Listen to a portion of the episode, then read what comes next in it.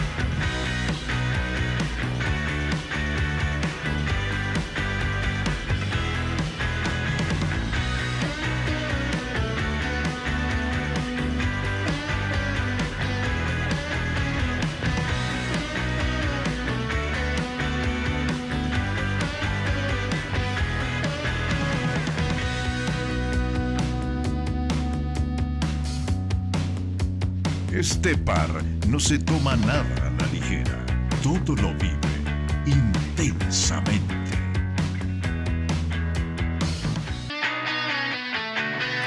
Este programa es auspiciado por Pointer, mejores negocios inmobiliarios. y también nos acompañan Dilema, Café y Resto Bar. Ducom, Bar del Teatro. Y Café Fundador. Bienvenidos a otro episodio de Intensamente. Mi nombre es Lili Gómez y Victoria Larramendi. y estamos acá otro jueves para conversar con ustedes. Hoy de un tema que tengo que comenzar haciendo la acotación, del cual soy muy ignorante y no tengo mucha información y en realidad esta persona está acá para abrirnos la mente con un tema que está hoy en la palestra y que es muy eh, conversado, ¿no? Como Exacto. en quienes queremos Muy hacer las cosas debatido. Y debatido también, como que está todo muy entre lo rechazo completamente o lo aplico. Claro, es un blanco-negro. Creo que no hay tipo, grises. no hay grises. No hay alguien que lo use a media, ni alguien que dice, bueno, yo no lo uso, pero estoy de acuerdo. No, es como que si entiendes el sentido de- del fondo por el cual se usa, lo usas y lo decretas para siempre. O te quedas del otro lado de esto no puede ser, ¿verdad? Pero bueno, no vamos a adelantar. Ah. Vamos a tener hoy a Mura. hoy confesamos que no es la primera entrevistada que traemos acá a Intensamente, que la conocemos por el nombre de Instagram, pero ya sabemos su nombre. Se llama Mariana Olivera Naviladad. ¿La dije Ah, bien? No, lo dijiste mal, pero me encanta también que Ah, lo sí. Ah. Por favor, muchas gracias. Mariana Olivera Nabilidad tiene una complejidad. Yo en el último tiempo metí mi, mi- mi apellido materno en, en esto de todo es político, ¿no? Me parecía muy importante Sí. nombrar a mi madre. Pero ahora en el último tiempo me saqué la Olivera Nabilidad y en redes estoy como Mura. Lunita. empecé- Luna. Mura, Mura Lunita es el user entero, Exacto. pero mi nombre, si vos entras a Instagram, Mura. es simplemente Mura. Y le he dicho a mis amigues, eh, llámenme Mura, o sea, me, me dicen la mayoría, pero como que me gusta mucho ese nombre y me gustó la idea de, como un poco jugando, un poco en serio, de cambiarme el nombre casi. Claro. Eh, y como tiene que ver con, con esto del lenguaje, sí. ¿no? Y, y el nombre se supone que hay como un mandato de que el nombre define mucho. Exacto. Y a mí me encanta esta idea de construirnos, de deconstruirnos y de transformarnos y de construirnos. Entonces siento que tiene que ver. Y que me, no conozcan mi nombre me parece espectacular. O sea, A mí, me, a mí me hizo dudar, yo el Mura estaba convencida. Esta señora se llama Mura. Claro, Pero el Lunita, lo logré. el Lunita, yo decía, no, no puede ser el apellido Lunita. Bueno, ya No. se dieron cuenta que esto va a ser intenso. No hemos ni siquiera dicho cuál es el tema, ya esto entró a profundidad. Y ya hay quienes hicieron, ah, o quienes dijeron, oh, viene por acá. Exacto, A vamos ver. a hablar del lenguaje Venga. inclusivo. Lenguaje inclusivo. Amo. Gracias por Sí, invitarme a por compartir favor. sobre este tema. Aclarar igualmente que yo no soy una experta en esto. Claro. Eh, digo, tampoco es que haya gente experta realmente en lenguaje Exacto. pero sí me interpela muchísimo. Creo que es una de las luchas dentro de los transfeminismos muy importantes que todos podemos militar desde la cotidianidad de nuestras conversaciones en nuestras casas y como, bueno, como tallerista de escritura que soy y de trabajar con la palabra habitualmente, lo he, y lo he implementado primero desde desde la incomodidad, desde hasta el humor, el chiste, no sé qué, y se, y se va quedando, ¿no? Como todo hábito que cuesta que entre, pero a medida que empezamos un poquito y otro poquito más, cuando querés acordar ya estás incluyendo a todos en tus discursos. Y bueno, ahora vamos a ir a por qué, para mí, por lo menos, Ay, es, dale. es tan importante. Quiero empezar con eso. ¿De dónde viene? Bien. El lenguaje inclusivo. Bueno, el lenguaje inclusivo a nivel historia este, surge como con un giro lingüístico que, que también está asociado a la segunda ola del feminismo, 1900, 1960.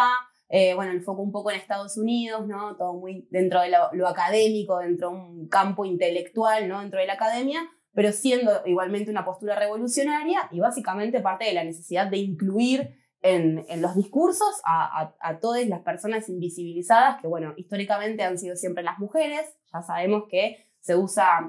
Es muy loco porque el patriarcado para mí lo que tiene es algo de que te arruina el sentido común.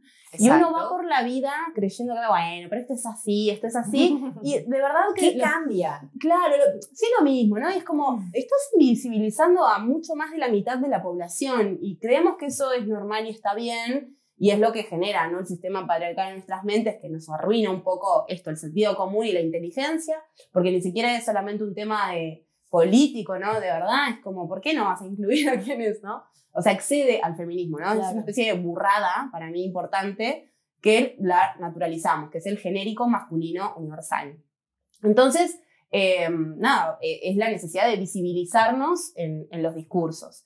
Es muy loco que suceda dentro de un ámbito académico, porque hasta el día de hoy la academia incluso no lo integra y Claro. sigue siendo muy difícil. Y hay una idea de que la academia es una cosa y la vida es otra, ¿no? Como que el lenguaje académico todavía no, no se piensa como se habla en la calle, ¿no? Y yo creo que eso es, es un problema. Eh, viene desde ese lugar, pero también eh, es eh, eh, como que está adherido a las corrientes estructuralistas del lenguaje, que yo soy un poquito fan y obse, que tampoco soy lingüista, pero adhiero mucho a la idea de que el lenguaje en definitiva es lo único que tenemos, ¿no? Las palabras, detrás de las cosas están las palabras, los discursos. Detrás de los crímenes de odio, por ejemplo, y de una persona trans mutilada, eh, hay una manada de asesinos que fueron educados en función de discursos y de palabras que surgieron en, en el seno del hogar de esa persona, ¿no? Entonces, esta idea de que las palabras realmente son las que, las decisiones lingüísticas son las que construyen nuestra realidad y, y todo se legitima con la palabra, ¿no? El poder de un no, el poder de un sí, este, y el lenguaje inclusivo va mucho más allá de la idea de poner la A, poner la E, poner la X, ¿no? Eh, tiene que ver con, eh, con ser consciente del lenguaje plenamente, ¿no? Y mm, entonces eh, hay esta idea de que el cambio que yo puedo generar cuando incluyo a otras identidades en mi discurso, que, que ustedes decían es como negro o blanco, ¿no? Hay un poco de eso, pero la realidad es que también es un proceso y como les decía, puede generar incomodidad, ¿no? Eh, me puede salir a veces y a veces no. Y Claro. digo, también es esto de que Yo- lo hacemos como fallando, no, no, no hay una ide- idea de hacerlo como bien. Yo creo que con las ganas ya es un Es montón. bastante. Claro. Yo siento que estoy exacto como en ese medio, Sí. que no te lo quise interrumpir, pero claro, yo estoy en la idea de que comparto completamente, lo escucho natural, pero a mí todavía no me sale natural. Está muy bien. O sea, yo todavía no, no me siento verdadera incluyendo la E, siento que la estoy forzando. Ujú. Entonces, es que la vas a tener que forzar. exacto, exactamente. La vas a tener que forzar. es, como, es como una práctica, es como un ejercicio. Sí, es un ejercicio, es como, a ver, todo cambio en la vida, ¿no? Genera como resistencia, siempre, es lo mismo. Como esa incomodidad, bueno, voy a hacer algo diferente, me va a resultar raro, pero después va a ocurrir que si yo lo sigo haciendo y yo voy como superando un poco esa dificultad, probablemente eso se, se naturalice también. Yo tampoco es que lo aplico siempre, o sea, lo aplico mucho igual, pero seguro no lo hago como a raja tabla, ¿no? También es romper esta idea de hacer las cosas bien, ¿no? Creo que es simplemente tener esa inquietud entender que lo hacemos porque hemos sido históricamente invisibilizadas y que a- a- eh, desde la palabra, ¿no? Nada más ni nada menos que desde los discursos, o sea, cada vez que no se nos nombró, eh, el patriarcado gana, ¿no? Y, y ha triunfado. Entonces, es muy Claro. revolucionario lo que hace eh, la inclusión eh, de las identidades invisibilizadas por el patriarcado en el lenguaje. A su vez, hay como una especie de revolución ante instituciones como la Real Academia Española o cualquier institución eh, de la, que, que normativiza el lenguaje, porque, bueno, básicamente estas instituciones este, respetamos, mandamos un beso, pero la verdad que son la mierda más grande para mí porque eh, parte de una idea de que la lengua es una cosa como fija, que se puede como normativizar, que tiene reglas, de, que tiene como una cosa purista, ¿no? Y la lengua es algo viva y del pueblo, ¿no? La lengua es de la gente, o sea, y en ese sentido está siempre en transformación, es, es un órgano que Exacto. está vivo y que no lo puede contener nada. Entonces el lenguaje inclusivo viene a recordarnos eso, que la lengua es nuestra y que la lengua la modificamos con estos, años, estos pequeños actos este, que si lo hacemos todos, cambiamos como la lengua toda, ¿no? Es Exacto. difícil igual porque desde los medios tampoco se habla, los medios hegemónicos, ¿no? El mainstream, tampoco el lenguaje inclusivo está eh, ahí, entonces se hace como se hace todo desde los transfeminismos, como desde el borde, ¿no? Desde una cosa más este, eh, contrahegemónica, underground un poco, pero que también tiene un efecto enorme en el todo, yo creo. Yo, hay una consulta también, que esto, a ver, fue hace- recientemente fue debate en el grupo familiar de WhatsApp, Qué lindo donde, momento. exacto, hermoso, hermoso, donde No era, haber estado ahí. exacto, éramos invitado. dos, no, tres contra cuatro. Ah, Ah, bueno, Exacto. estuvo nivelado. No, igual. no, yo me sentía apoyada. Como un partido de Exacto. fútbol. Es ¿no? una cosa ahí, vamos, dale, ¿qué me tienes para decir? ¿Cómo me argumentas esta? Y, eh, y el tema de la Real Academia, en un momento me desbordé y le dije, a ver, la Real Academia es un libro escrito, estoy segura Por en su varones. mayoría, por varones, Totalmente. al igual que la Biblia. O Bueno, sea, claro. a mí no me vengas a decir, es como que si yo, o sea, siento que me estás defendiendo al igual que un religioso me está defendiendo a mí la Biblia, Sí. y, y es lo mismo, o sea, está cegado por algo que escribió una persona que no bajó de ninguna parte y, y a ver, la misma Real Academia se ha ido actualizando Sí, porque es lo que vos decís. O sea, a medida que la, que la sociedad eh, vuelve algo normal, la, la Real Academia ha tenido que ir incluyendo palabras que en su momento no estuvieron. O sea, a ver, eh, hubieron. Es algo que aprobó la Real Academia. imprimido. Me hace mucho daño. A mí, a, mí me, a mí me sangra el oído cada vez que escucho un hubieron, porque en Venezuela es una cosa recontra castigada. O sea, Sí, yo me acuerdo acá que una vez se también. me escapó Mm. y la directora, o sea, humillación pública. Sí. Claro, la, la recuerdo así y a mí cada vez que lo escucho acá y me dicen, no, que está aprobado por la Real Academia. Septiembre. Bueno, en Uruguay se, dice, se dijo siempre septiembre. Siempre. ¿Por qué? Eso? No sé, no sé, porque ni La eso- calle está marcada como septiembre. No, pero eso realmente hay como una convención. eh, por suerte, igual hay variaciones, ¿no? Que, que responden como a, lo- a- a las cuestiones de cada pueblo y, Sí. y- y no a la RAE puntualmente. En, en Argentina se dice septiembre también y ellos, como, ¿cómo dicen septiembre? Y bueno, sí, o sea, yo la, la banco. Lo decimos. Una uruguayes. Eh, pero totalmente, la RAE, me encanta que hayas traído la Biblia también, porque o sea, son dos emblemas. O sea, la Biblia es. Del patriarcado. claro, es, La Virgen la- María no pinta en ninguna parte. ¿Y por qué Virgen? A ver. A ver. fue la manera de, de legitimar y de excusar toda esa violencia hacia nosotras, este, y tengamos o no una cultura católica, o seamos creyentes o no, a todos nos atraviesan los discursos bíblicos hasta el día de hoy. Entonces, cada pequeña acción que podamos hacer que de alguna manera va contra esa norma, para mí es fundamental, clave, y lo celebro, y me parece que es bello.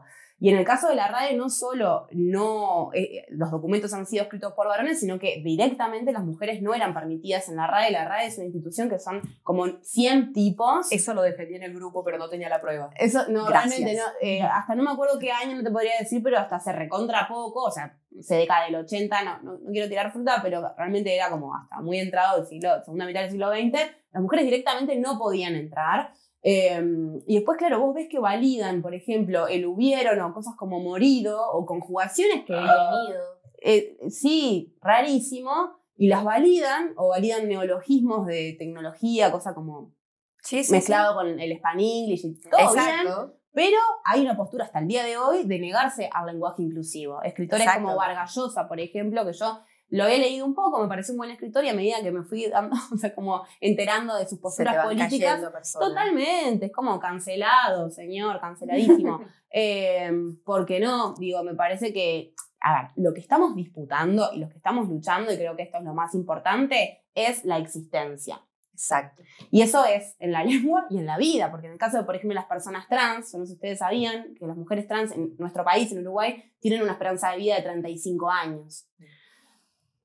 Punto, ¿no? Entonces, cada vez que nosotros desde el lenguaje las buscamos nombrar, estamos hablando de eso también. Y cada vez que sale un formalista del lenguaje a decir, no, pero y con argumentos del estilo, por ejemplo, de la palabra, bueno, vos preferís eh, ser fiel como a la, parte más pura del lenguaje que eh, reconocer que esto está pasando y decir, che, capaz que no estaría bueno que suceda. Entonces, si, si hay algo mínimo que yo puedo hacer, que son mis discursos, y integro, porque gracias a que no hemos integrado ni a las mujeres, ni a las identidades trans, ni a todas las identidades no binarias, eso es lo que legitima y es parte del engranaje del patriarcado que termina con, bueno, con los índices de femicidio que tenemos, de travesticidio, o sea, tiene que ver, hay un vínculo, o sea, hay un engranaje, Pero es ¿cuál un sería círculo. ese vínculo exactamente? O sea, eh, eh, ¿cómo sería? O sea, ¿cómo sería o qué, qué importancia tiene entonces que yo, hablando acá con ustedes, diga todes y todo en ese trans que tiene 35 años Sí. de, de esperanza de vida? Y bueno, eh, básicamente, o sea, es tan simple como el hecho de nombrarlo y permitir que, por ejemplo, una cosa es que vos lo nombres acá conmigo, ¿no? Entre nosotros,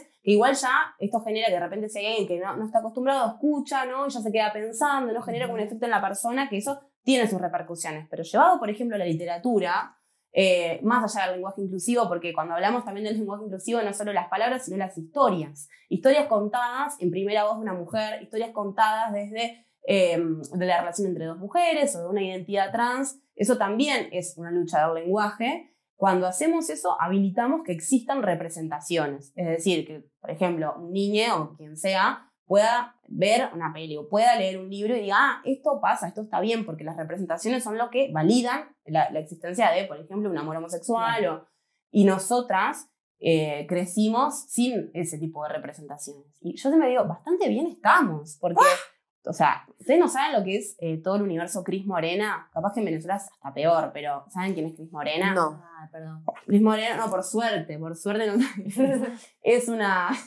una Es argentina. como es- sí, sí, es, es la creadora de contenido de series para adolescentes, para niñas y para Ah, la adolescentes argentinas. Rebelde Way, chiquititas, Ah. casi ángeles. Sí, sí, sí. Me escuché el nombre, pero no sabía. Eso es eh, lo que ha sido Nefasto. nuestra, nuestra ESI, nuestra educación sexual integral, ante un Estado que nunca nos la dio. Nosotros vimos la tele y dijimos, ah, así es como ama la gente, así es como triunfa la gente. Sí. Esa es la gente que, an- que anda a la vuelta, o sea, blancos, bellos, Sí. todo eso.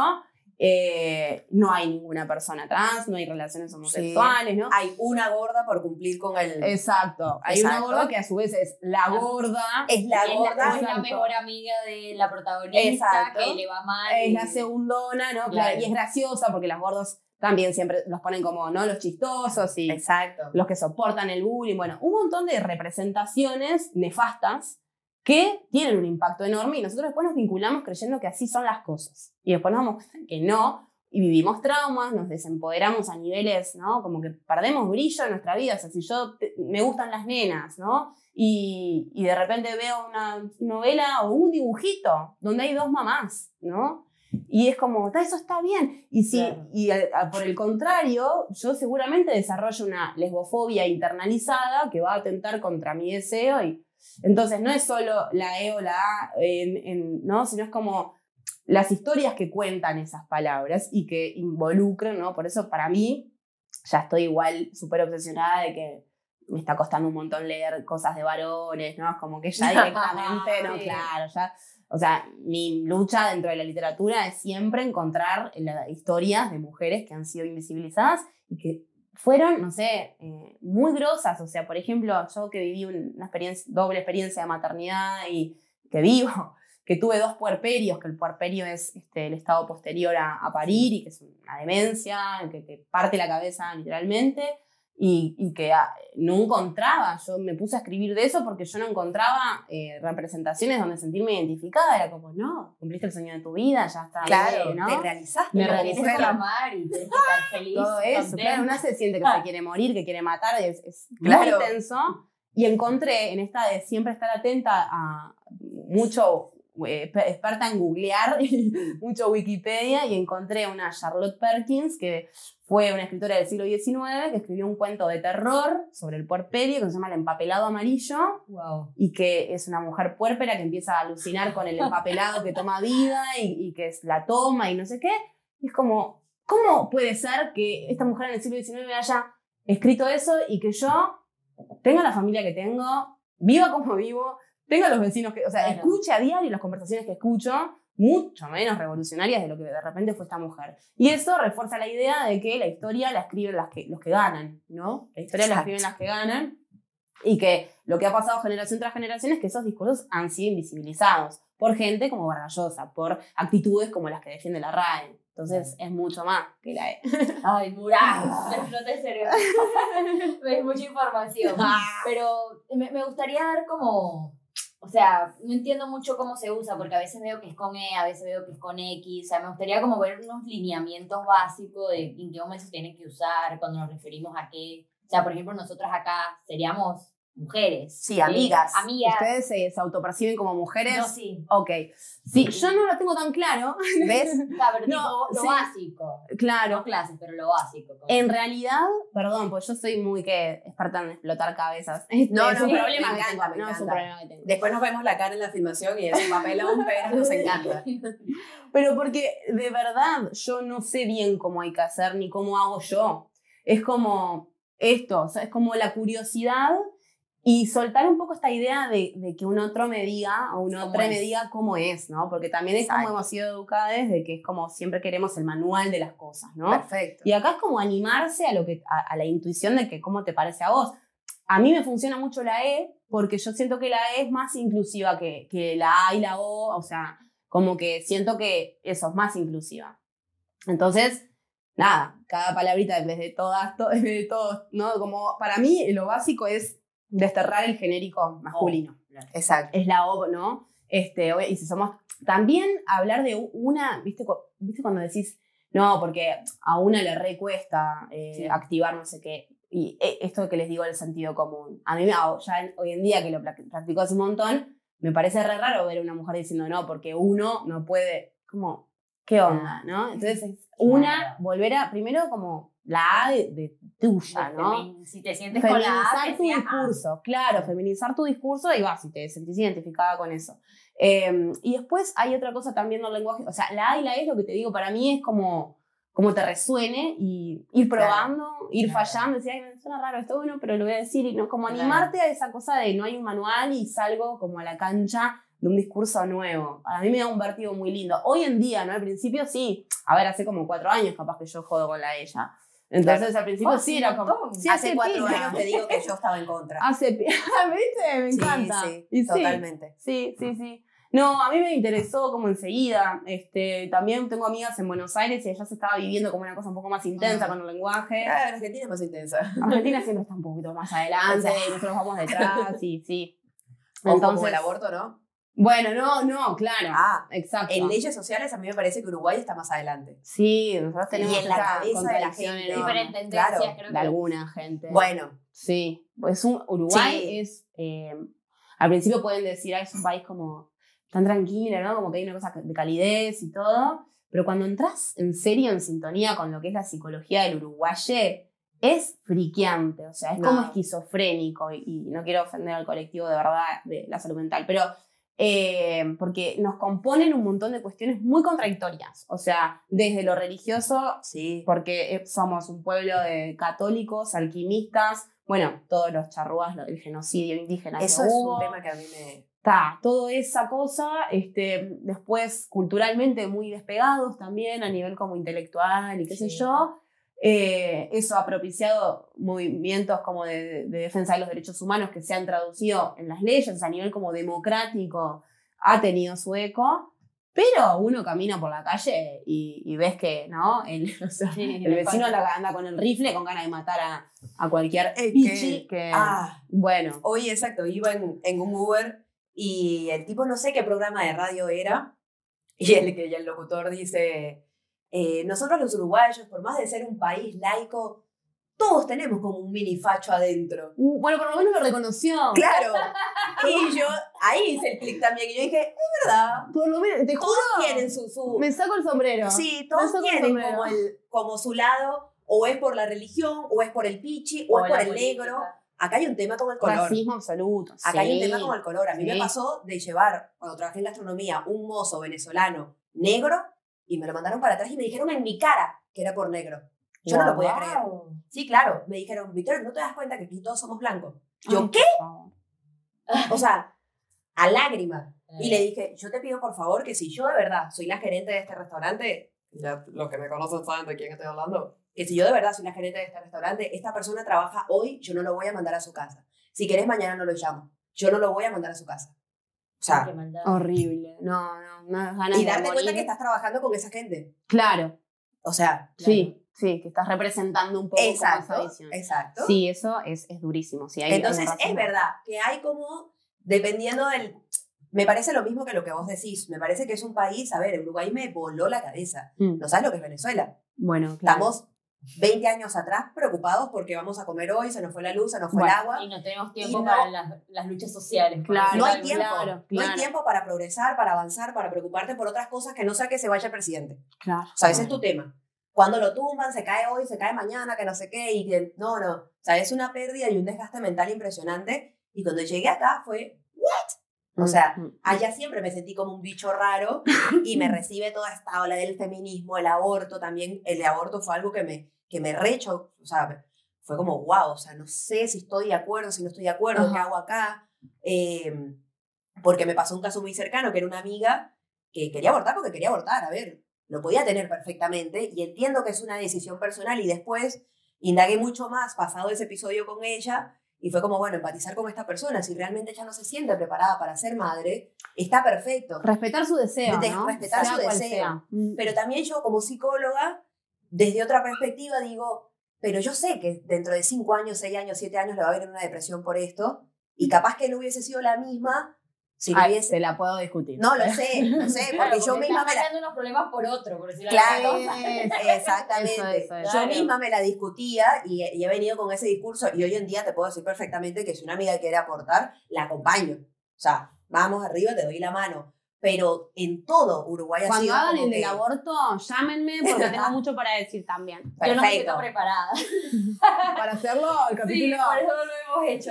Porque yo no me siento completamente preparada. está muy bien. Primero, celebro plenamente, el, el- el- se ve como la intensa eh, deconstrucción que vienen haciendo acá. ¿En qué Es, estás- estamos haciendo eso? es mucho, Es eso. es mucho, claro. En Ah. un momento nos reunimos y es verdad que yo en temas, digamos, sociales o feministas estoy un poquito más Sí. adelante que Lili, pero también en el proceso. Y entonces arrastrándola a yo, no, Lili, esto, lo otro. Y Lili viene como que también, o sea, ver el proceso de ella para mí ha sido volarme la cabeza, porque era como eso, como que yo lo fui aprendiendo en la marcha, medio a los golpes, medio investigando, y se lo paso de una a ella y que ¡tac!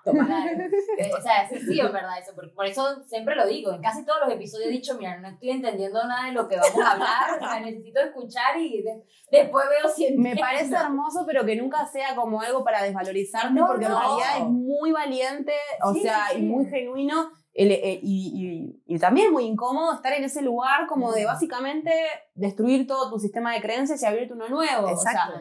eh, a, a mí me pasa el día de hoy que ya vengo como con el viaje feminista hace un montón de años, pero de que reproduzco eh, cuestiones machistas en, Ah, en la intimidad, en la sexualidad, ¿no? Por ejemplo, es como, ah, muy feminista, pero, ¿no? Y me veo ahí y es como, eh, perdonarnos eso, porque es esto, hemos sido criadas, o sea, sin educación sexual integral, eh, eh, todo estuvo dado como para que todo saliera mal y no está saliendo mal, o sea, ustedes están acá haciendo esto, ¿no? Digo, estamos, estamos bien, nosotros estamos bien. Eh, hay gente que sí la está pasando como súper mal y el feminismo también tiene mucho esto que nos invita a pensar en nosotros desde un lugar empático y amoroso y no como vos traes de que te pasó y que claro, y que le pasa al facho, que le pasa a Mon- Montevideo pasa mucho, esta idea de pensar por el otro, ¿no? Que es como, a mí me violenta y me enoja, pero también a veces hasta pena me da porque es como, claro, con tal de no hacerte cargo de tu vida, es mucho más cómodo, ¿verdad? Poner el ojo en- en la otra persona.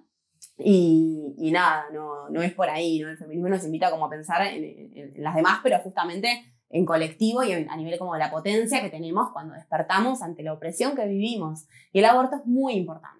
El aborto es una de las, eh, es la lucha más importante para los feminismos. Y tiene mucho sentido porque es como, es nuestra sexualidad y es, será deseada o no será.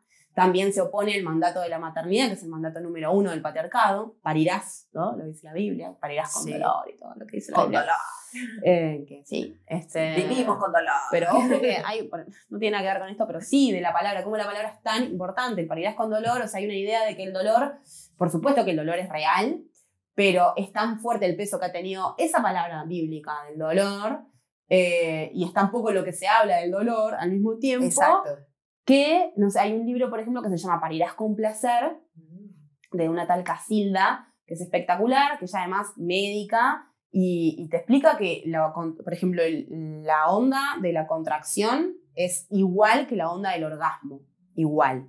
Y se dan partos orgásmicos, sobre todo mujeres que no tienen ni idea, como, como que no es algo que vos trabajas y Claro. tenés un parto orgásmico, como que sucede, pero ¿qué pasa? Ella dice, claro, es como si vos te entregaras al sexo, por ejemplo, a parir, ¿no? Es como si vos te entregaras a, vamos a decir, coger. Sí, todo. Te vas a coger toda dura, ¿no? Como si vos fueras tipo, no, es tipo, obvio que te No, va a doler y va a ser horrible, ¿no? Entonces, el parto tiene que, también es un acto de sexualidad, eh, tiene esto de que, de entregarnos, ¿no? Y es- no, es que vas a tener un orgasmo, pero por lo menos ya tenés la intención de que yo viene el dolor y yo suelto, ¿no? No es Claro. tipo, este, no sé por qué terminé acá. No, no, pero. Ah, pero re, o sea, yo por Tiene mucho sentido.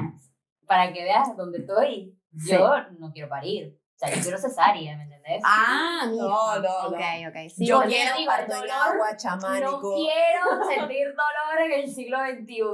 Va, mucho No, para decir si en ese escucho, sentido. Ya claro. nos vamos totalmente del episodio. Mal. Y si perdón. escucho lo que estás diciendo, puedo entender todo lo, el por qué El tengo ese dolor. pensamiento. El miedo al dolor, que no es solo el dolor del parto, el dolor en la vida, no sabemos Claro. cómo sobrellevar la angustia, cómo sobrellevar Claro. la muerte, o sea, miramos para el otro lado y el, el dolor es una oportunidad para verlo de cerca y básicamente transformar tu vida.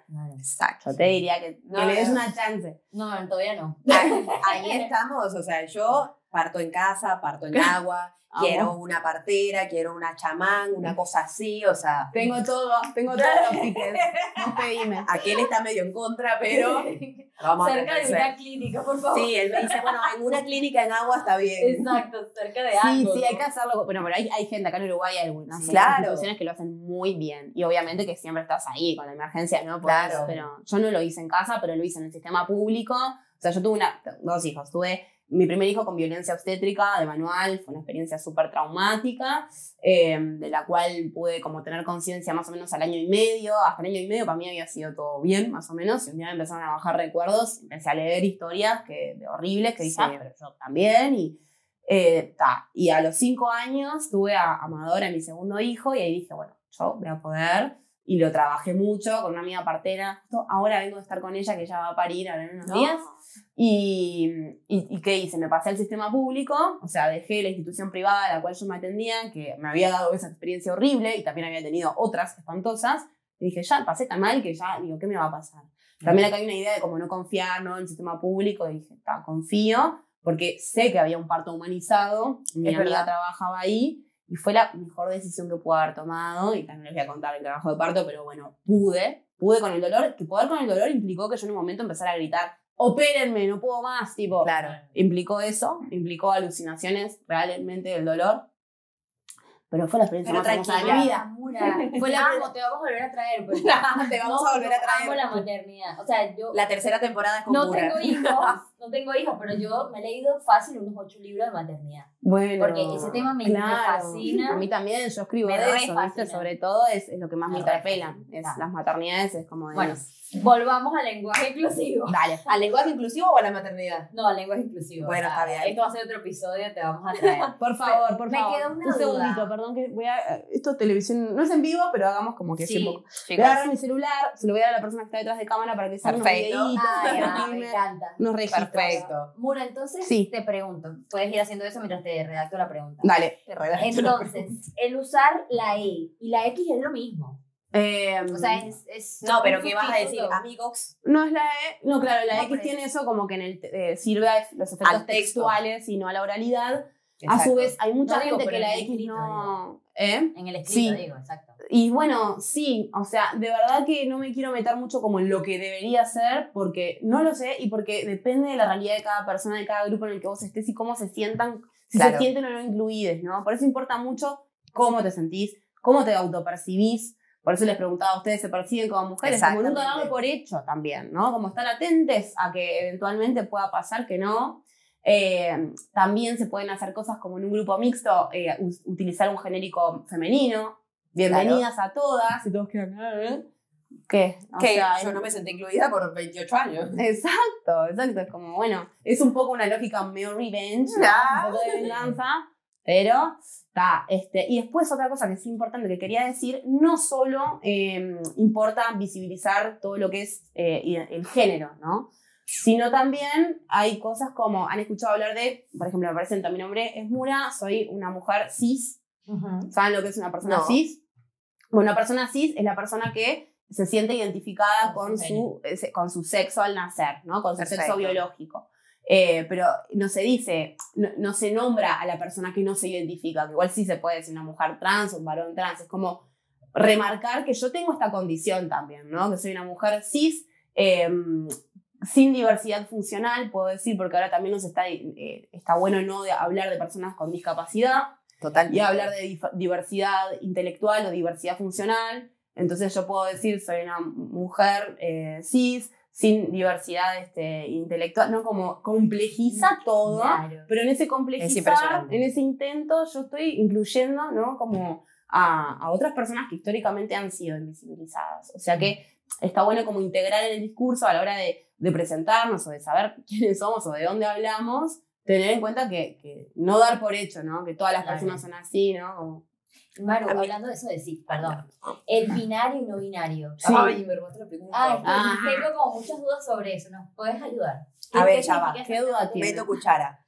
Mi duda es de. mm, yo siempre, el chiques era si en un grupo veo hombres y mujeres. Pero es tal cual lo que dices. Se va complejizando cada vez más y cada vez más, por suerte, hay esa amplitud y hay esa diversidad y cada persona se puede sentir identificada con un concepto.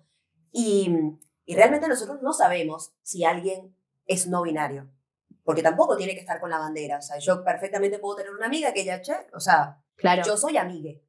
O Claro. sea, yo no me siento amiga. Entonces ahí ya es como que amigues es para todos, asistes con un grupo de mujeres, porque vos no le estás preguntando a esa persona Claro. antes de decir, o sea, Claro. Sí, sí, sí. entonces es eso, me parece que, que hoy en día, antes lo veía como más una lucha del feminismo, y si hay hombres y mujeres es amigues. Ahora creo que también es una lucha de toda la diversidad sexual. Claro, por eso está tan bueno hablar para mí de transfeminismo ya, Exacto. en vez de feminismo, ¿no? Y podemos sumarle el trans, afrofeminismo, ¿no? Porque también hay que tener una perspectiva, ¿no? Como afro. y- El Pero afrofeminismo nos voló la cabeza. hermoso ese episodio que hicieron, increíble, súper necesario, ¿no? Y urgente de visibilizar. Eh, pero sí, bueno, lo, lo, lo no binario, o sea, básicamente es lo que no se siente identificado ni con eh, la M ni con la H, ¿no? Que no es mujer ni varón, no es mujer ni hombre, es la sexualidad fluida. A mí me copa un montón esa, o sea, no me percibo hoy en día en ese lugar, pero no descarto ocuparlo. No descarto claro. nada incluso, no descarto transicionar algún día. O sea, realmente es como que no sé, o sea, no me sale como decretar cosas cuando, cuando me doy cuenta de que, de que esa cosa de- de- del fluir y del cambiar y del mutar es tan importante y tan bello, entonces lo defiendo, lo defiendo mucho. Después también el sentido común de hablar mucho, en vez de, no sé, los alumnos, este, las y los estudiantes, o sea, la palabra estudiante ya trae, ¿no? Como una cosa más inclusiva. Después hablar de personas, ¿no? Porque, no sé, o sea, típico pensás en los ejemplos y no te salen, ¿no? Pero yo Tipo, de no catalogarlo. Claro, hablar de personas, ¿no? Cuando hablas un grupo de gente, o sea, no decís, bueno, porque el hombre hoy en día, o se dice mucho también académicamente, o sea, el hombre tiene una esperanza de vida, Claro. o, ¿no? Y de repente hablemos de personas, ¿no? Es como tan básico también como eso. Como no, otra cosa que, que tiene que ver con el lenguaje inclusivo y no sexista tiene que ver con no feminizar ciertas profesiones y masculinizar Sí, otras, otras, ¿no? claro. Como, digo, azafato, ¿no? Exacto. Mucamo. Eh, hay polémica con la palabra presidenta, mucha polémica, Sí. porque presidenta se supone que, que ya trae un inclusivo, pero yo banco mucho decir presidenta, porque en esto de que, ¿qué importa si está mal? Lo que queremos decir es que, a ver, todo bien con que el presidente incluye, pero la realidad es que nunca hubo una presidenta Sí, en Uruguay. Jamás. Que Jamás. hubo una en Argentina, que hay una, o sea, en- ayer justo vi que se viralizó bastante un- una publicación que decía en Argentina hay más ministros, eh, ay, ¿cómo era exactamente? Hay más ministros que se llaman Juan que mujeres. Sí, hay más ministros llamados Juan que mujeres en el gabinete. Datos, ¿no? Datos de la No realidad. opiniones. Entonces, entonces, eh, para mí no importa nada esta idea de hacerlo bien o escribir bien. O sea, lo revolucionario es como ponerte algo normativo, algo normatizado. Entonces, nada, como equivoquémonos mientras estemos como con ganas de, de incorporarlo. Me encanta. Hay un tema que me gustaría, que siempre te sorprende y siempre te cambia el guion, lo sé, perdón. Sí, Tú- yo me cortas con el tiempo. Ok. Pero eh, que en este difiere un poco de vos, pero te escuché apasionadamente. Me Que encantaría que toda tu descarga Sí. de. eh, acá ya vamos a meter de todo, nos vamos a cualquiera, banda, todo. No te va a gustar. Ajá. Ajá. Sí. Mm, El último videoclip sí. Venganza. causó toda una movida. Sí.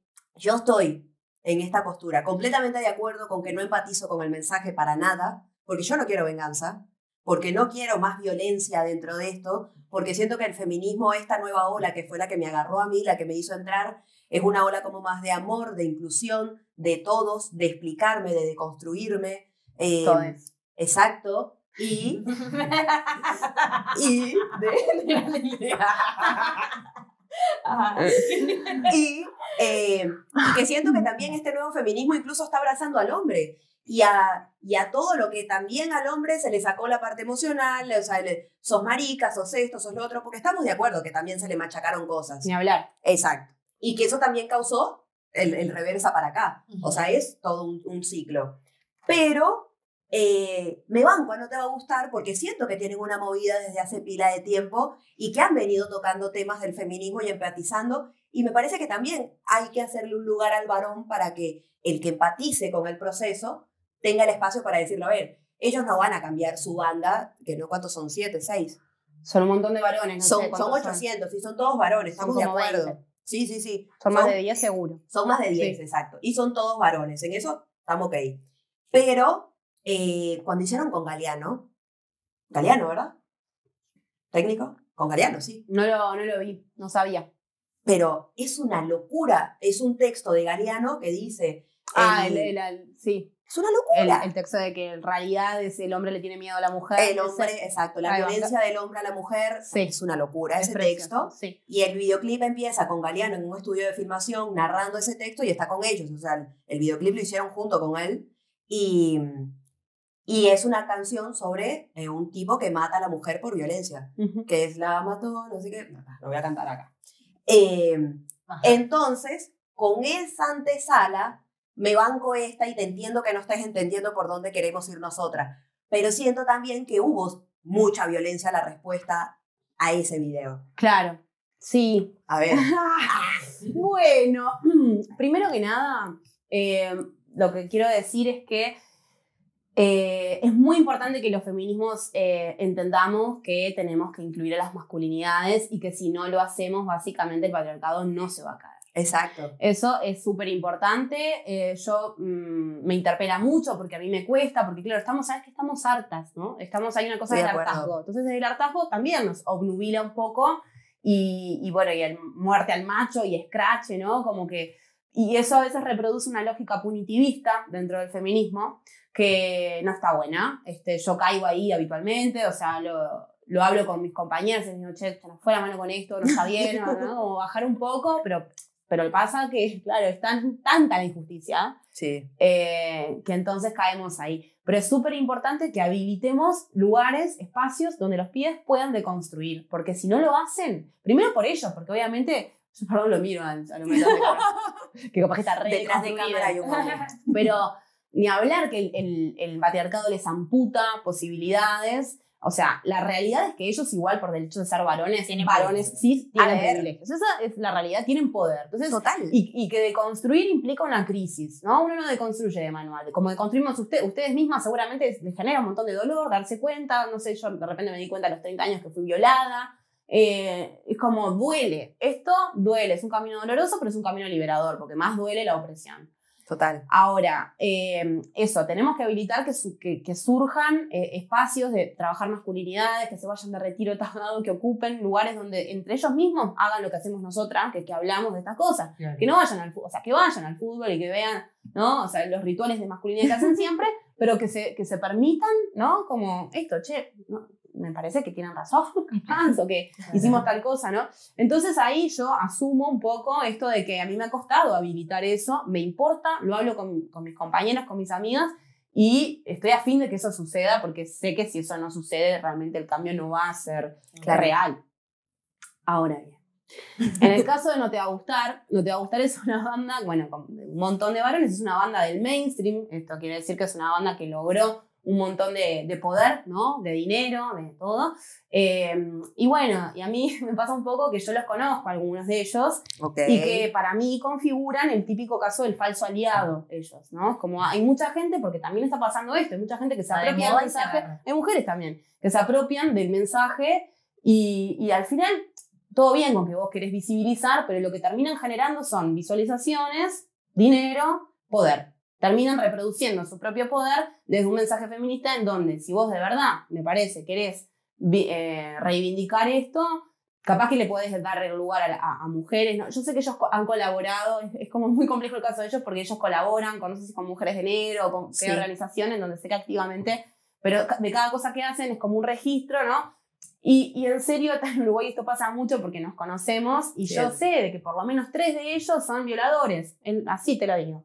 Entonces, es Claro. muy complejo, ¿viste? Cuando vos los ves sabiendo, teniendo amigas que han sido abusadas por ellos, cuando Claro. vos los ves en ese lugar. Y claro, el eh, son tan, es tan perverso el patriarcado y el varón que decide ocupar su lugar de poder, que no importa. Entonces, que te lava un poco la cabeza con que entiende el mensaje, qué sé yo, y, y entonces la indignación es enorme. ¿entendés? No, no, ahí te banco completamente. Es como Ah. que vieras a tu abusador, ah, y Sí. esto dentro de la izquierda, por ejemplo, ha pasado muchísimo acá en Uruguay. O sea, hay- un caso tremendo, tipo que es que ya no estamos hablando de misoginia, sino de pedofilia, y de- que es Biglietti, que es uno de los cantautores más importantes de Uruguay, que es eh, referente de todo lo que fue la lucha contra la dictadura, la salida democrática, o sea, un tipo que el pueblo, ¿no? Y el loco muere, primera. ¿eh? Un Ali primera en Venezuela. Sí, Ah. en Venezuela es un. Ahí va. No pero no que sea así, tipo, ahí va, como Sí. la voz del pueblo. ¿no? Eh, murió hace poco, hasta último momento murió muy viejito y estuvo haciendo un programa de radio, tenía mucho poder, tenía esta, idea de como, bueno, defender los valores del pueblo.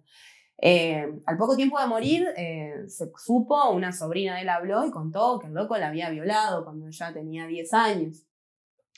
Y, bueno, se, se, destapó toda esta olla, ¿no? Y hubo mucha gente. Y hubo mucha gente que hasta yo quiero, digo, que conozco y no, que también de izquierda hay mujeres que hicieron así, que miraban para otro lado. Y esto no, porque un abusador de izquierda, digo porque no te va a gustar, Sí. es una banda muy asociada a los derechos humanos y a la izquierda, Sí. pero es como, el, claro, también violan los, los comunistas, los, ¿no? sí, El sí, patriarcado sí. Tiene esto de que atraviesa toda ideología, todo. Entonces está, es, es re complejo. La verdad que cuando si uno se va, se va a pronunciar desde el feminismo, yo no te digo que tenés que ser mujer y, y oprimida, y, Y no Pero- tiene que ser de izquierda tampoco. por lo menos no soy No, violador. Por lo menos es como No, no, una- ahí me callaste la boca, está bien, ¿qué te voy a decir? No, y Yo venía con todo mi. Igual no, es, es, es re jugado que yo lo diga porque, digo, igual, obvio, se imprime, lo he dicho. No, a ver, a ver, eh, también entendemos que eso es un falso concepto que, que tenemos de clasificar la violación como una penetración forzosa. No, señor, violación son una cantidad de cosas. Absolutamente. Violación es agarrar una mina y recostarla a una pared, besuquearla, manosearla sin su autorización, sin que ella esté complacida con eso. La sensación que ella tiene es de violación. Que te Por el violación, pene. exacto. Sin, sin pedirlo ya. Sí, No, sí, hay- o- hay una que te cantidad presione de- y vos no tenés ganas y dices, bueno, dale, como dice Malena. ¿Cuántas veces fuimos violadas? Te levante la mano la que fue violada. Pero por favor. Sí. O sea. ¿Cuántas veces exacto el tipo dale, dale, dale, dale? Y vos en un sistema patriarcal donde no sabés y sentís que tienes que cumplir y aparte en el acto sexual tenés que complacerlo, o sea, porque ese es tu rol, complacer sexualmente al hombre, terminás diciendo que sí, porque tenés 19 años, porque no sabés nada de la vida, porque pensás que esa es la función. Claro. Porque no tenés O sea- herramientas, claro, porque tú, eso, no tuviste una educación sexual integral que te ayudara a empoderarte desde tu placer, tu autonomía. Exacto. Totalmente.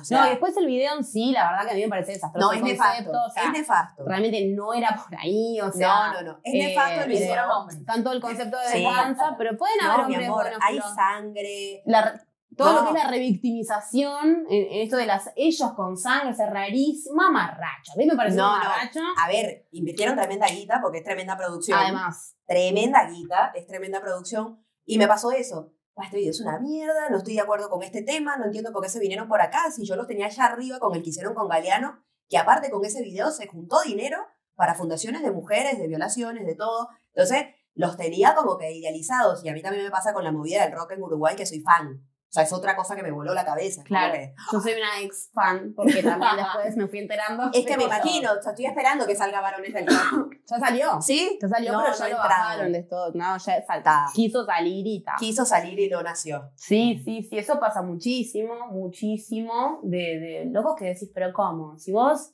estás cantando esto y no estás del lado como de estás contra el capitalismo, entonces El ya- enano de la vela. No, no, qué horrible ahora quién es No, no lo conozco, no te puedo Bien, decir, no. perfecto. O sea, Seguirá obviamente que no lo niego, o sea, No, no, uno no, puede ni exacto. niego, no, no lo Exactamente. No dudo que sí. Bueno, muy bien, chicas. Vamos Bueno. al ping-pong. El ping-pong es una dinámica donde te vamos a hacer tres enunciados y tienes que responder sí y no. Dale. ¿Ok? Yo voy a hacer una advertencia, yo soy muy mala con este tipo de juegos. O sea. Eh, no, de, de esos juegos- ¿viste los juegos? Digo, que nunca me inviten a un juego esos de la tele de, de. Porque no sé qué me. O sea, soy Que más- una- como que, que No, pero. no, la vas a poder responder. Sí, ahí va. Voy Dale. con la primera. Ok. Si hay un grupo de mujeres, ¿son amigues? ¿Se dice amigues? ¿Sí o no? Claro, qué difícil, ¿sí o no? Eh, si se autodenominan mujeres, eh, no, porque son amigas. Pero Bien. podría ser. A ver. El lenguaje inclusivo es una lucha de los feminismo, del feminismo. Sí. ¿Los defensores de la Real Academia son similares a los defensores de la Biblia? Sí. Se fue, se fue me fue, se me fue. Eh, en cinco años estará normalizado el lenguaje inclusivo. Desde la esperanza, sí. Perfecto. Sí, pues yo creo que de cinco años a esta parte es mucho lo que ha- se, Muchísimo. pensar, incluso los de dos años para atrás ya se avanzó Yo un llegué hace cinco años y es un Sí. montón. Si, lo- si no asume un- el gobierno aquí una especie de Trump o líder religioso de estos que de repente vienen Esperemos y- que no. si eso no pasa, yo creo que sí, Bien, que todo va a estar bien. Bien, eh, Maru. No puedo. ¿vieron? Con la I, con, con la sí, sí o no solo. Sí, sí, sí, sí. Todo- Desarrolle su, argumente su respuesta. Me gustaría que hablaras de tus talleres de escritura, que nos contaras para quienes se quieran. Es online, ¿no? Ahora no, ahora volvimos a la presencialidad. Ah, este, sí, la verdad que estuve un año y medio trabajando virtualmente y estuvo buenísimo y muy agradecida porque por suerte la estructura de mi taller se adaptó joya a los tiempos de la virtualidad y en Zoom.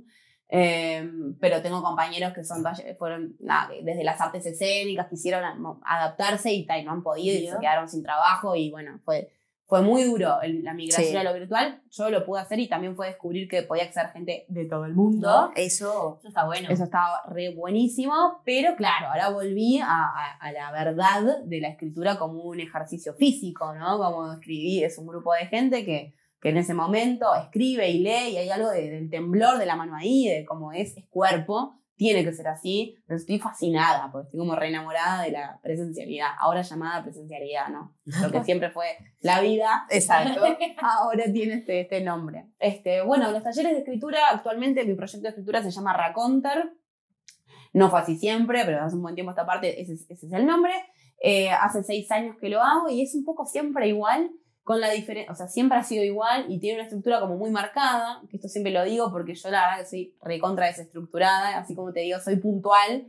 La puntualidad y el orden en mi trabajo es como mi estructura más grande. Después ni con mis hijas, o sea, es como, bueno, mis hijas yo le digo hijas y son varones. Pues yo digo, por ahora son varones. Claro. Cuando- todavía no sabe. Cuando a veces me han preguntado, volviendo un poquito nomás, la pregunta horrenda de ¿para cuándo la nena? Yo digo, bueno, capaz que alguno se me hace nena, ¿viste? Me transiciona. Me queda eso. Yo, yo no estoy Claro. cerrada a la nena. Ojalá me transicione alguno y tipo, queda. Choqueado, Mujer, claro. Sí, sí, o sea, contexto familia, política. Claro. Bueno. Eh, los talleres de escritura están dirigidos a todas las personas que, uno, estén alfabetizadas, dos, tengan ganas de escribir para autoconocerse, para trabajar puntualmente cosas que uno ya sabe, ¿no? que quiere trabajar de la vida personal. Son talleres basados en la vida personal, son talleres de autoficción, que la autoficción es esta idea de eh, imaginar sobre lo real, hay como un pacto ambiguo con la vivencia, en donde yo parto de una vivencia, pero yo altero nombres y situaciones y pongo otras, ¿no? Como que agarro todo eso llamado verdad, que ni siquiera es tan así, porque hasta los propios recuerdos son ficciones, vieron que tenemos recuerdos falsos. Sí, sí. Es Sí, tremendo. la verdad es que las cosas que te cuentas, ¿no? También, Sí, claro, sí. la perspectiva de cada uno, de lo que vivió. Sí, sí. Ta, agarras eso que vos crees que es la realidad y lo llevás, ¿no? Como, que se- si querés ficcionar, si de repente querés ser lo más fiel posible a, a lo que viviste. Eh, el taller tiene algo como muy crudo, que es que, que es como el leitmotiv de todo, que nunca controlás nada, no, no controlás lo que vas a escribir porque nunca se sabe el tema hasta que llegás. Yo llego, presento el tema y presento como lecturas este, o algún marco teórico en función de ese tema.